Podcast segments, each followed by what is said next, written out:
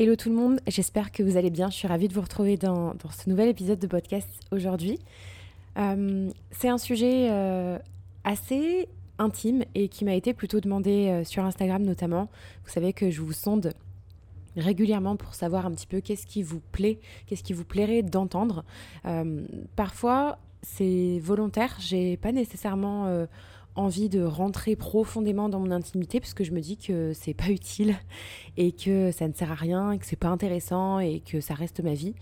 Mais je me rends compte aussi au final que c'est en me connectant profondément à mes propres expériences, finalement, en passant par moi, que j'arrive à vous faire passer le plus de messages. Donc, euh, j'espère que vous l'entendez comme ça aussi et que cet épisode ne sera pas trop... Euh, trop perso, euh, mais c'est un sujet qui n'a rien à voir avec euh, le business, quoique, parce qu'au final, tout est plus ou moins lié. Hein. On va pas se mentir que quand on parle d'entourage, euh, c'est lié quand même aussi à son entourage business.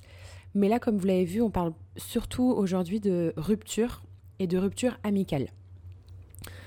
C'est un sujet que j'ai voulu un petit peu éviter pendant longtemps. Euh, pourquoi? Parce que, alors pour les personnes qui me suivent sur Instagram, vous ferez certainement euh, le lien, ou pas d'ailleurs. Euh, par ici, ça sera peut-être un petit peu plus compliqué. Mais en 2022, j'ai vécu, j'en ai déjà parlé dans ce podcast, mais très très brièvement, parce que j'ai pas du tout voulu m'attarder sur le sujet, parce que j'en avais pas la force, tout simplement. J'avais pas les bons mots, et même encore aujourd'hui, je ne sais pas si j'aurai les bons mots je ne je n'ai pas du tout préparé en fait cet épisode de podcast, comme beaucoup d'épisodes que je fais. Donc j'espère ne pas trop divaguer et être assez clair dans ce que j'ai envie de vous euh, témoigner aujourd'hui. Mais euh, en 2022, j'ai vécu une grosse rupture amicale. Et je pense la rupture la plus violente de ma vie, réellement. Même, mais de, toutes les ruptures, hein, même euh, en comptant les ruptures amoureuses, etc je n'ai jamais vécu de, d'événements aussi intenses, aussi douloureux et qui m'ont mis autant en colère en fait euh, en, si peu de temps. Donc cette, rupture finalement j'ai essayé euh, déjà dans un premier temps de la cacher euh, sur les réseaux sociaux tout simplement parce que cette personne je l'ai exposée sur mes réseaux sociaux pendant assez longtemps. Enfin assez longtemps. Si vous voulez c'est une personne que hum, j'avais rencontrée en 2021 quand j'étais sur euh, Bali. Et donc, euh, c'était il n'y a pas si longtemps que ça. Hein. Finalement, on a eu. Euh, on s'est rencontrés 2020-2021, quelque chose comme ça. Donc, on a eu deux ans d'amitié, tout au plus. Mais deux ans d'amitié tellement intenses que j'ai rarement eu aussi dans, dans, ma vie. Et je pense que ça va parler à pas mal d'entre vous. Ces amitiés un petit peu. un petit peu comme des relations amoureuses, finalement, très passionnelles. très déraisonnables, je dirais même. Vraiment, c'est, euh, je pouvais euh, donner euh, corps et âme pour cette personne et je pense que c'était la même chose de son côté. J'en sais trop rien, à vrai dire. Maintenant, on se met à douter de tout, mais je pense que c'était le cas. Et cette personne, donc, elle est rentrée dans ma vie à un moment où, et pourquoi je vous raconte ça? Parce que peut-être que ça va pouvoir vous, vous aider aussi avec certaines ruptures amicales, d'observer un petit peu le début de vos relations avec cette personne forcément, moi, j'ai tout remis en question, tout, tout, tout. Et, j'ai dû reprendre un petit peu par le début, à savoir à quel moment elle est rentrée dans ma vie et pourquoi, et ce qu'elle a déclenché en moi, euh, ce qu'elle a animé aussi en moi, ce qu'elle a réveillé, ce, ce, ce, à quoi elle a redonné un peu de, vie aussi en moi. Et à ce moment-là, euh, je, me séparais. Je me séparais de, de 4 ans de relation pas une rupture que j'ai extrêmement mal vécue puisque c'était euh, un choix euh, de ma part. Donc tout ça, c'était avant Chris. Et, mais c'est voilà, c'est jamais simple. Voilà, quand on fait un, trait sur quelques années de relation, bah, forcément, ça remet beaucoup de choses en, question. Euh, c'était aussi un petit peu le bordel, clairement dans dans mon entreprise. Voilà, on va pas on va pas se mentir. c'était complètement le bordel. Donc cette personne est arrivée un petit peu dans tout ce contexte-là, où finalement j'étais aussi en grosse quête de développement personnel, je mets ça entre gros guillemets, mais c'était ça, j'étais en grosse quête de, connaissance euh, de moi-même. J'étais sur Bali et, j'en demandais en plus. Donc euh, là, je, vous dresse un, un espèce de portrait un peu, euh, un peu instable parce que c'est exactement comme ça que je me sentais à ce moment-là. Je me sentais pas stable dans ma vie. J'avais l'impression d'avoir perdu un peu tous mes piliers et c'est ce qui c'est, ce qui se passait en fait. J'avais perdu mon pilier amoureux, j'avais perdu une partie aussi de mon pilier euh, amical parce que j'avais aussi eu euh, quelques petites ruptures. Alors voilà, c'était pas du tout violent par rapport à, la rupture qui allait suivre par la suite. mais voilà, j'avais déjà je m'étais déjà séparée un petit peu de quelques amis. Euh, en 2021, c'est le moment où j'ai commencé aussi à remettre en question mon entreprise, ce qui l'a fait fermer en 2022. Mais voilà, tout était un petit peu en train de se casser la gueule littéralement. Et donc cette personne, je l'ai, je pense, vue un petit peu comme un sauveur. Dans le sens où euh, je ne lui ai pas donné cette responsabilité à proprement parler, mais c'était une personne qui, euh, qui m'aidait à m'évader énormément, euh, avec qui j'étais 100% moi-même, avec qui je me sentais pas jugée.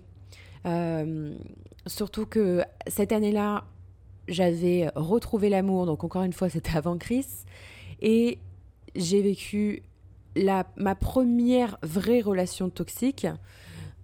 J'ai eu du mal à poser des mots dessus aussi pendant un certain temps parce que ben on le voit partout. Pareil, ce, terme-là, relation toxique, on le voit partout, pervers narcissique, on le voit partout.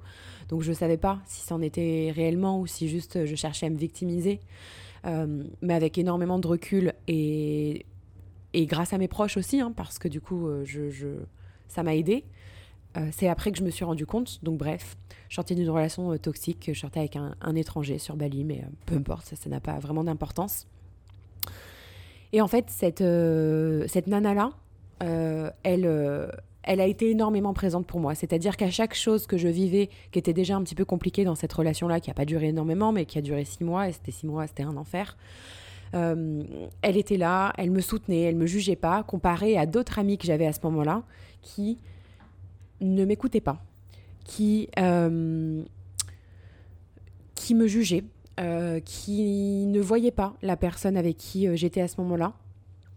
Et euh, qui me disait mais non Solène il n'est pas toxique ça va ou alors c'était le contraire j'avais des amis qui ne pouvaient pas se blairer clairement la personne avec qui j'étais et juste qui me le remettaient un peu dans la face en disant mais ça va détache-toi-en en même temps tu cherches blablabla bla, enfin voilà et cette fille-là, c'était la seule qui ne jouait pas à ça. Donc vraiment, c'est important que je vous pose ce contexte-là pour vous dire à quel point je pense que ça a joué aussi sur la, douleur que j'ai eue de me séparer de, de, cette personne.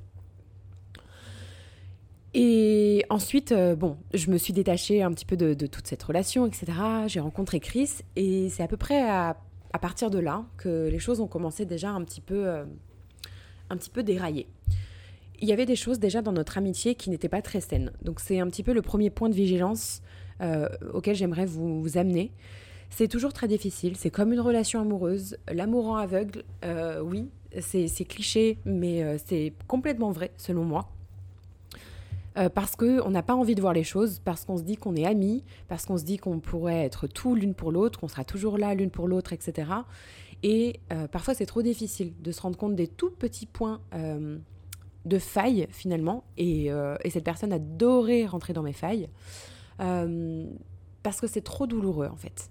Donc moi j'ai un petit peu fermé les yeux là-dessus. Je voyais qu'il y avait quelques petits points qui étaient honnêtement assez dérangeants mais que je taisais parce que je me disais bon c'est pas grave c'est mon amie et puis au final euh, elle a été là pour moi puis en fait sans cesse à chercher des excuses des excuses aux gens et ça, c'est, ça fait tout à fait partie de ma personnalité aussi, c'est que j'ai tendance à, quand j'aime vraiment, vraiment, vraiment profondément quelqu'un, à euh, chercher des excuses à cette personne, à moi me remettre en question et pas forcément, enfin, pas forcément remettre euh, en question la personne. Je sais pas comment expliquer, je sais pas si c'est bien dit, mais euh, en gros, toujours me porter fautive quoi qu'il se passe. Et donc j'ai rencontré Chris. Et au début c'était assez idyllique parce que cette personne était aussi avec, euh, avec quelqu'un. Et on a commencé un petit peu à, à traîner un peu tous les quatre, c'était super. Elle venait aussi elle de rencontrer euh, un mec. Euh, et en plus on avait de la chance parce qu'ils s'entendaient super bien tous les deux. Enfin vous voyez un peu ce truc de on s'est rencontrés tous les deux. Et finalement on rencontre un mec à peu près au même moment, ils s'entendent bien, on se met à traîner tout le temps ensemble. À passer des week-ends ensemble sur Bali, etc., à habiter ensemble. Enfin bref, vraiment à partir loin. Et c'est pour ça qu'en soi, deux ans d'amitié, c'est rien. Mais quand on vit les choses aussi intensément à l'étranger, parce que je vous jure que ça y joue. C'est un, un, truc de dingue comment ça y joue. Euh, quand on habite avec la personne, qu'on est tout le temps avec, ça, j'ai l'impression que ça rajoute des années en fait. Euh, parce qu'on vit tous les jours ensemble. On travaillait ensemble, alors qu'on travaillait ensemble. Quand je vous dis on travaillait ensemble, c'est pas qu'on était associés ou collaborateurs, hein, pas du tout, mais juste on passait nos journées de travail ensemble, on se rejoignait dans des cafés, on, voilà, on, se motivait, on était. Euh, ça avait l'air très très sain au final. Ça avait l'air très très sain. Et petit à petit, euh, elle a commencé un petit peu à, alors, à montrer une autre part d'elle-même, du moins une part que je connaissais pas, et à se montrer un tout petit peu euh, jalouse finalement de crise, de ce qu'il pouvait m'apporter, et à comparer un petit peu sa relation avec la mienne.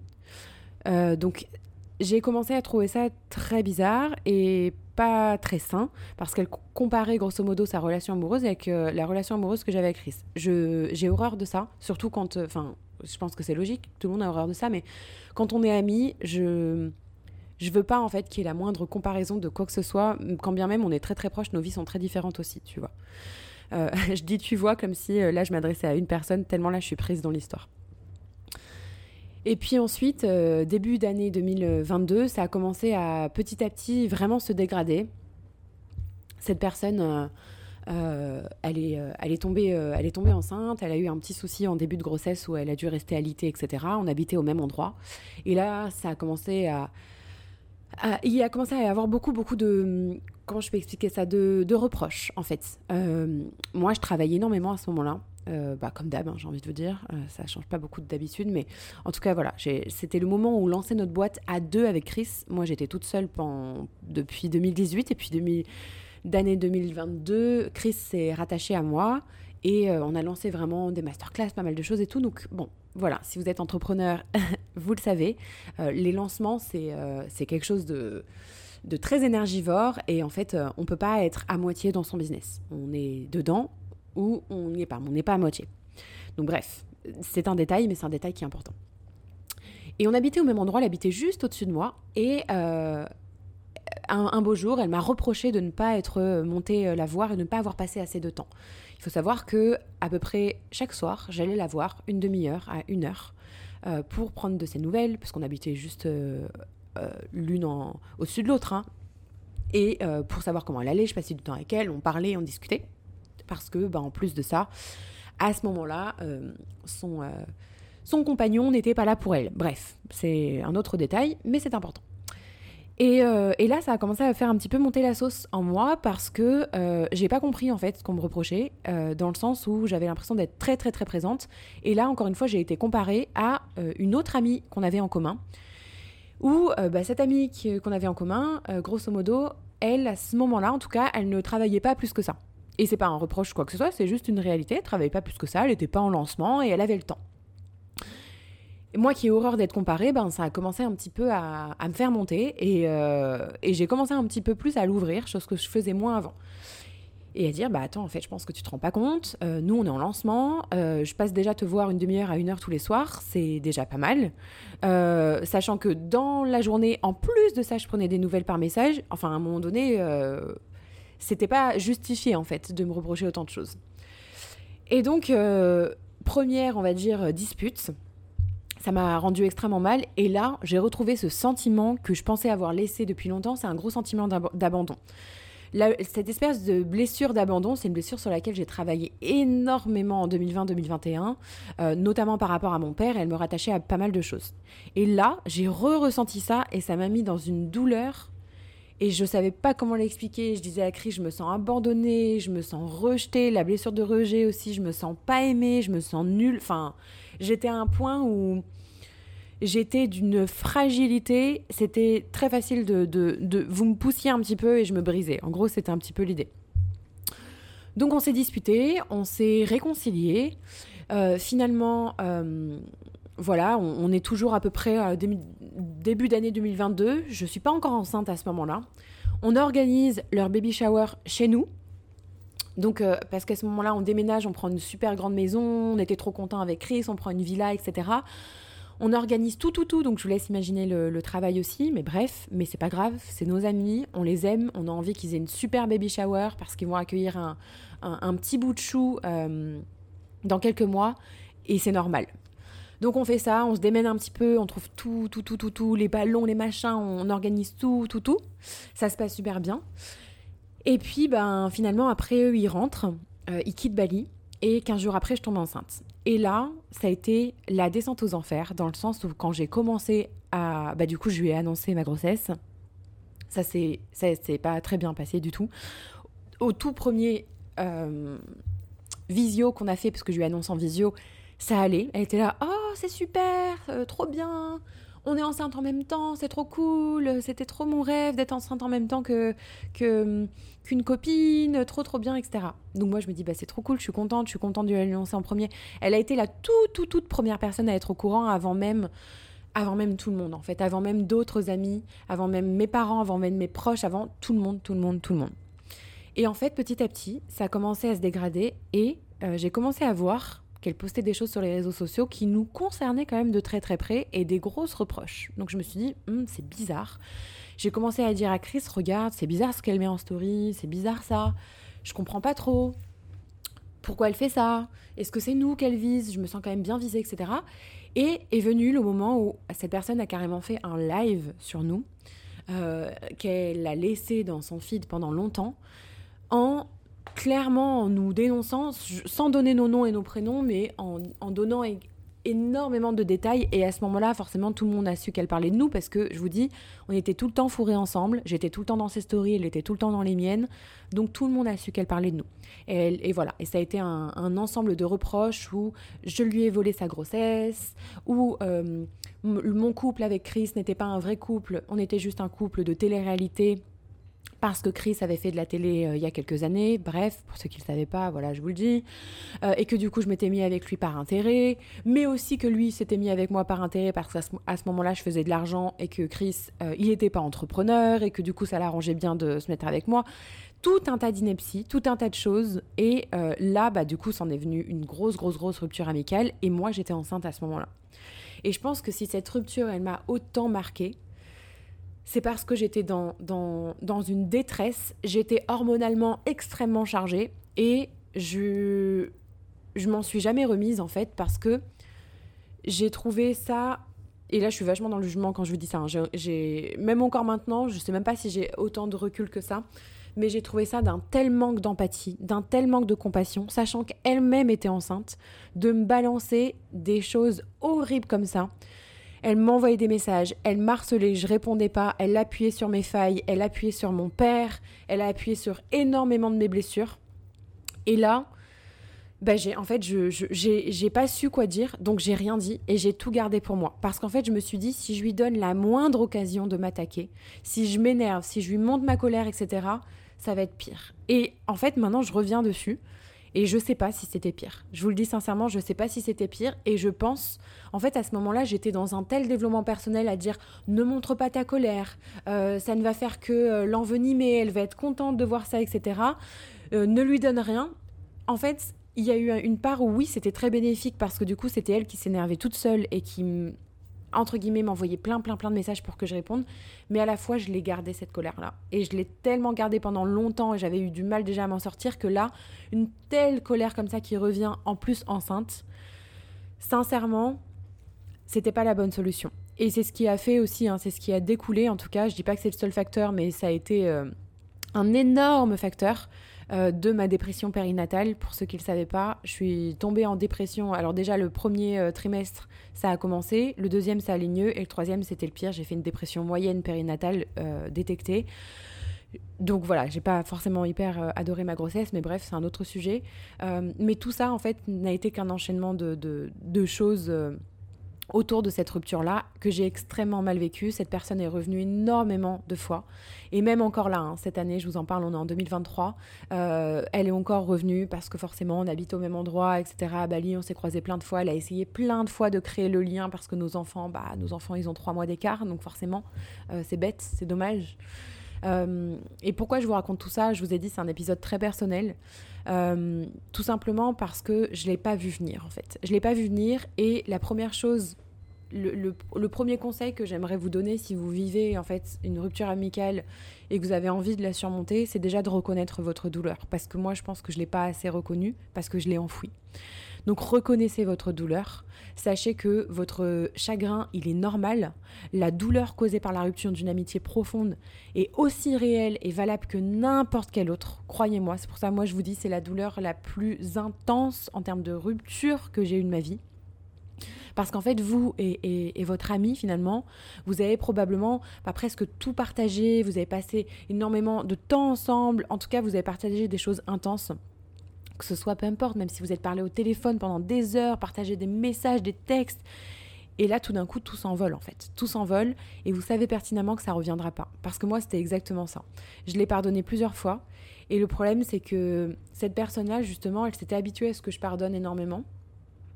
Et donc, ben, elle est revenue quelques mois plus tard en disant Allez, ça va, en gros, euh, ça va, c'est rien, tu vois. Et en fait, non, je suis restée campée sur mes positions pour la première fois parce que, parce que j'en ai eu marre et que je lui ai dit non, ça va pas. Ça va pas du tout, en fait. Il euh, y a rien qui va et ça ira jamais. Euh, voilà, une grosse drama, queen que je suis, mais c'est la réalité, j'avais pas envie. Cette personne, elle faisait plus partie de ma vie, elle, elle n'en fera plus jamais partie. C'est terminé. Euh, certaines personnes vont certainement la reconnaître parce que je vous ai dit, si vous me suivez depuis un petit moment, vous allez peut-être peut faire le lien, peu importe. Et de toute façon, même quand j'ai arrêté de la montrer en story, euh, beaucoup m'ont dit oh, t'es plus amie avec euh, un tel, etc. Et, je suis restée très évasive. Soit je vous ai pas répondu et, je suis désolée pour ça, j'en avais pas la force. Ou, euh, ou, soit je vous ai dit non et je suis pas du tout rentrée dans les détails. Mais voilà, en tout cas, cette perte d'intimité et de connexion, elle est réelle et, et, elle est valable surtout. Et donc ça fait, ça fait mal et il faut apprendre à reconnaître cette douleur. La deuxième chose, c'est prenez soin de vous, vraiment. C'est bateau comme conseil, mais moi, je l'ai peut-être pas assez fait.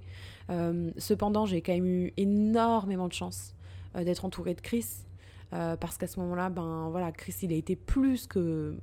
J'ai rien à dire en fait sur le soutien dont, il m'a témoigné finalement, déjà pendant cette grossesse, voilà, mais voilà, particulièrement pour ce moment-là. C'est un moment aussi où finalement une personne s'en allait et une autre meilleure arrivait. Et euh, bah, grosse dédicace d'ailleurs à, Chloé, j'ai passé l'écoutera ce podcast. Mais euh, c'est le moment où, euh, où elle, est, elle est rentrée dans ma vie aussi et ça m'a fait énormément de bien. je suis désolée, je suis un peu. je suis encore un tout petit peu émue. Bon, relou, désolée. en tout cas, ouais, vraiment prenez soin de vous, euh, prenez le temps de, vraiment connecter à des personnes qui, euh, qui voient votre vraie valeur, euh, de reconnaître aussi vraiment, vraiment, vraiment vos douleurs, ça va vous aider. Évitez de ruminer ça aussi. moi, c'était vraiment un moment où ben, j'étais enceinte, donc forcément, je l'ai ruminé jusqu'au bout de la grossesse. Et, et, et ouais, j'aurais préféré que ça sorte autrement, on va dire. Euh, donc voilà, vraiment éviter de, de, de, le ruminer. Euh, c'est un mot un peu psychologique, euh, on va dire sophistiqué, pour désigner un peu des vieilles pensées au point où elles interrompent un peu notre, notre bonheur actuel. Mais voilà, vraiment, moi, ça m'aurait aidé d'éviter de, penser à ça et de rester sur le truc parce que vraiment, j'ai développé une colère, mais monstre, pendant toute ma grossesse, donc pas, pas terrible. Et parlez-en aussi, parlez-en. Renseignez-vous auprès des personnes qui ont vécu la même chose que vous. Et pourquoi pas intégrer un nouveau groupe d'amis En fait, moi, les choses se sont fait vraiment naturellement. C'était un moment où j'étais au plus bas et comme je vous dis, ben, c'est le moment où j'ai rencontré euh, d'autres amis qui m'ont vraiment fait du bien et qui me font encore énormément, énormément de bien aujourd'hui et que j'ai repris conscience aussi de la valeur de l'amitié. Et même pendant longtemps, j'ai remis en question tout ça et je me suis dit peut-être que ben je suis pas faite pour l'amitié, euh, peut-être que ben je sais pas, je suis pas une bonne amie non plus et je pense que je l'ai pas toujours été mais vraiment, je me suis dit, je suis pas faite pour l'amitié, les amis, c'est pas fait pour moi. Euh, je je vois pas comment je peux me sortir de ça. Je vois pas comment je peux être entourée. Euh. vraiment, j'ai remis en question tout ça. Alors qu'en fait, non, je pense pas qu'on ne soit pas fait pour l'amitié. Je pense juste qu'on est tellement déçu que on remet tellement tout en question que du coup on, se dit que c'est pas pour nous, que c'est pour les autres et, qu'on n'est pas fait pour ça et qu'on est mieux seul, etc. Mais pour moi, c'est pas vrai ça. Voilà.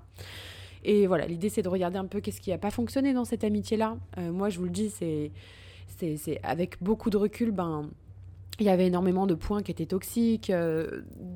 Enfin voilà, il y a tout un tas de choses. Honnêtement, j'ai pas envie de faire une psychanalyse de tout ça, mais il y avait énormément de points qui étaient toxiques, de points qui.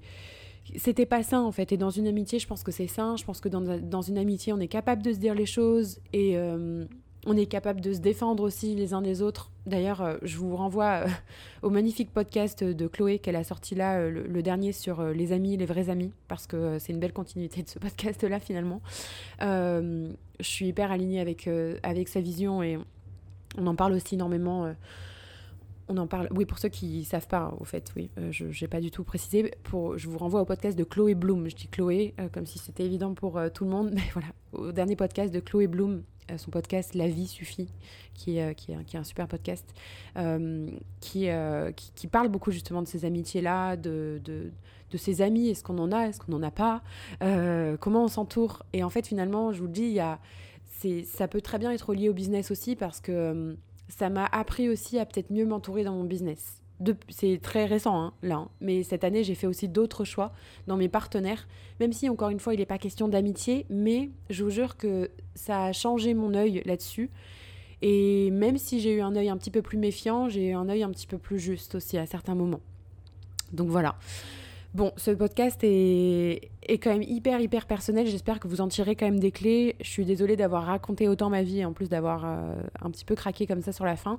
Euh, mais juste, ça, ça, a fait remonter pas mal de choses. Mais l'idée vraiment, c'était juste euh, de vous dire que vous n'êtes pas tout seul et que des ruptures amicales, ben, je me rends compte que beaucoup en vivent. Pour en avoir discuté autour de moi aussi, beaucoup en vivent. Et en fait, elles, elles sont souvent pas comprises ou elles sont souvent pas valables aux yeux des autres parce que c'est pas une rupture amoureuse. Donc on mais qu'est-ce qu'on fait en fait quand on perd un ami? Qu'est-ce qu'on fait? Euh, Comment on s'en remet de ça? Comment on s'en remet euh, Et comment on se sent légitime aussi? Parce que je vous dis, moi, pas auprès de tout le monde encore une fois, mais certains proches ne m'ont pas forcément euh, bon bah ça va, c'est bon, tu vas t'en remettre en gros, c'était un peu le discours quoi. Mais non, en fait, comment on s'en enfin oui, on va s'en remettre, mais comment on s'en remet? Et il y a tout un travail de deuil pour moi à faire tout autant qu'une rupture amoureuse. Et j'ai dû faire ce travail de deuil là. même si ben Bien sûr qu'il y a eu des moments où cette personne m'a énormément manqué, je vais pas vous cacher, mais je sais à la fois que c'est bien plus sain et bien plus ok qu'on qu'on ne soit plus dans la vie l'une de l'autre. Voilà, je sais pas si ça se dit. mais en tout cas, qu'elle fasse plus partie de ma vie et que moi non plus je fasse plus partie de la sienne et que finalement on reste loin. Et, et quand je, je, me rappelle des raisons pour lesquelles j'ai choisi, je me suis choisie aussi parce que quelque part, bah, c'est la première fois que je me choisissais vraiment, vraiment. Euh, ben, je suis plutôt contente de ça. Et je suis contente, vraiment. Contente, c'est le mot est faible, mais je suis, je suis plus qu'heureuse en fait des choix que j'ai faits là, à l'heure d'aujourd'hui, et puis davantage depuis que, que ma fille euh, Liana est arrivée. Je pense que le tri était nécessaire. Voilà. Bon, je ne sais pas du tout comment sera accueilli cet épisode de podcast. N'hésitez vraiment pas à, à, venir me faire un retour sur euh, les réseaux, que ce soit sur LinkedIn, que ce soit sur Instagram, peu importe, je serais vraiment ravie. Euh, je sais vraiment pas là pour le coup euh, euh, comment ça sera reçu. Donc n'hésitez pas, que ça vous ait plu ou non, hein. peu importe. Je suis vraiment toujours preneuse de, chaque retour, c'est hyper important pour moi. Et prenez soin de vous. je vous retrouve dans un nouvel épisode de podcast. Comme d'habitude, si vous n'avez pas encore noté cet épisode, eh ben, n'hésitez pas à le faire. Ça me fait super plaisir. Si vous le faites sur Apple, je sais qu'il y a les commentaires et, et, je vais les lire tout le temps. Donc, donc voilà, et euh, je vous fais de gros bisous, prenez soin de vous.